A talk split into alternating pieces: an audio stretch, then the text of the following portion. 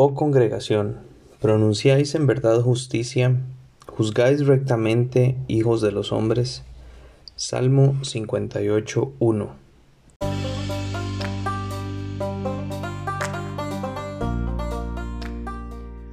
Fuerte y Valiente es un recurso de Proyecto Grape.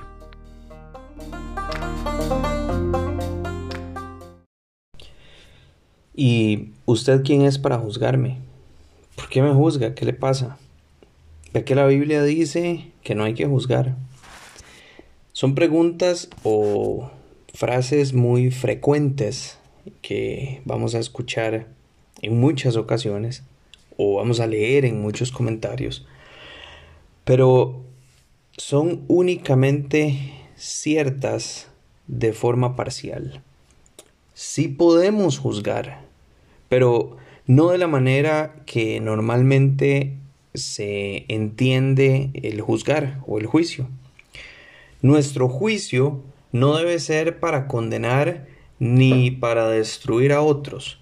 Nuestro juicio debe ser para exhortar, para provocar reflexión y para invitar al arrepentimiento. Este versículo que acabamos de leer es una fuerte llamada de atención a la iglesia a los cristianos. Estamos anunciando la verdadera justicia de Dios, no solo con palabras, sino también con hechos. Aquella justicia que comparte santidad, pero también comparte amor. Advierte del juicio de Dios, pero muestra la misericordia y la gracia de ese mismo Dios, la que muestra que no es en mis fuerzas, sino en las fuerzas de Cristo? ¿O estamos solo hablando lo que la gente quiere oír? Palabras bonitas, palabras motivadoras para tener una audiencia o para tener una iglesia llena. La segunda parte de este versículo sigue siendo una advertencia colectiva, pero también es una advertencia individual que nos invita a la reflexión nos invita a ese análisis profundo de cada uno de nosotros. Estamos juzgando con rectitud, con equidad. A ver, ser cristiano no es solo decirlo, es vivirlo.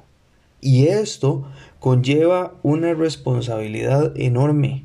Cuando yo digo que soy cristiano, no estoy diciendo que voy a la iglesia X o a la iglesia Y, no, lo que estoy diciendo es que soy como Cristo, que soy como Jesús, represento su carácter e imito su carácter.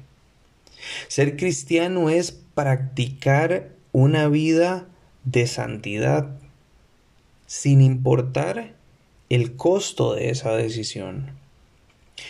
Para poder juzgar con rectitud, tengo que vivir en rectitud. Porque es muy fácil señalar el pecado del otro, pero no preocuparme por los míos.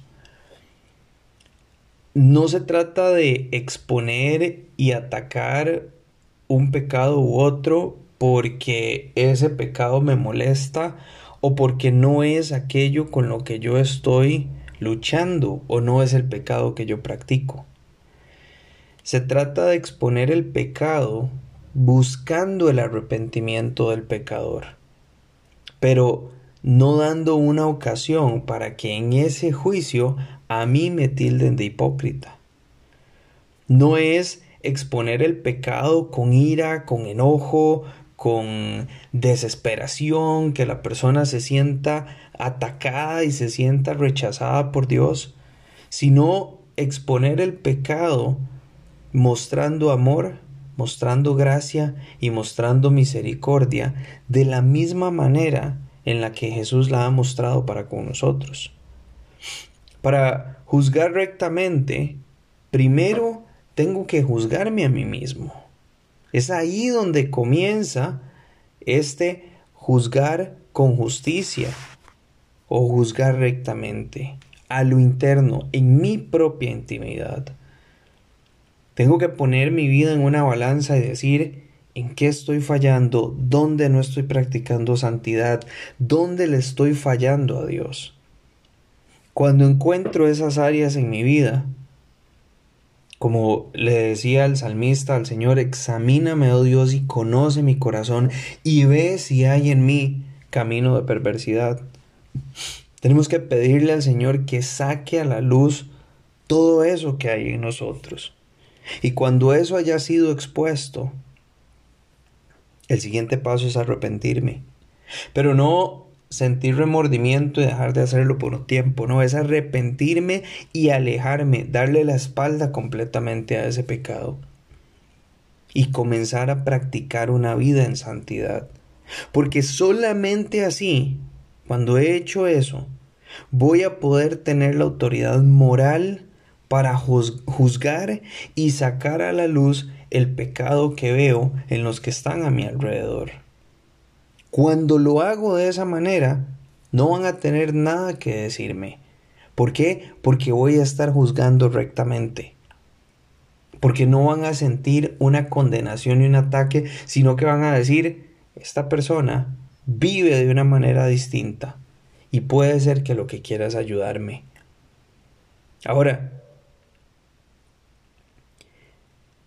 el creyente sí puede y tiene que juzgar el pecado, pero no para demostrar ser mejor que nadie, sino para invitar al pecador al arrepentimiento. El pecador no siempre va a aceptar ese juicio, pero entre más apegada esté nuestra vida a la vida de Jesús, menos oportunidad van a tener de cuestionar nuestro mensaje, porque van a ver que nuestro mensaje está siendo respaldado por nuestras acciones. Entonces recuerda la próxima vez que sintas la necesidad de exponer un pecado o de juzgar el pecado de alguien más, ¿cuál es tu motivación? ¿Condenar? ¿Demostrar que vos estás mejor que esa persona? o invitar a esa persona al arrepentimiento.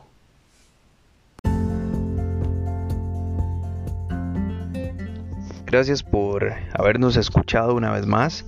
Esperamos que estas reflexiones estén siendo de bendición para tu vida y que te estén llevando a reflexionar en esas áreas de tu vida que necesitas hacer cambios y en las cuales necesitas tomar decisiones.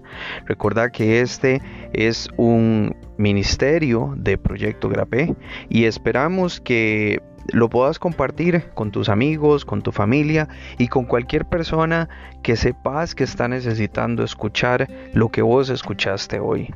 Nos vemos en la próxima entrega o más bien nos escuchamos en la próxima entrega.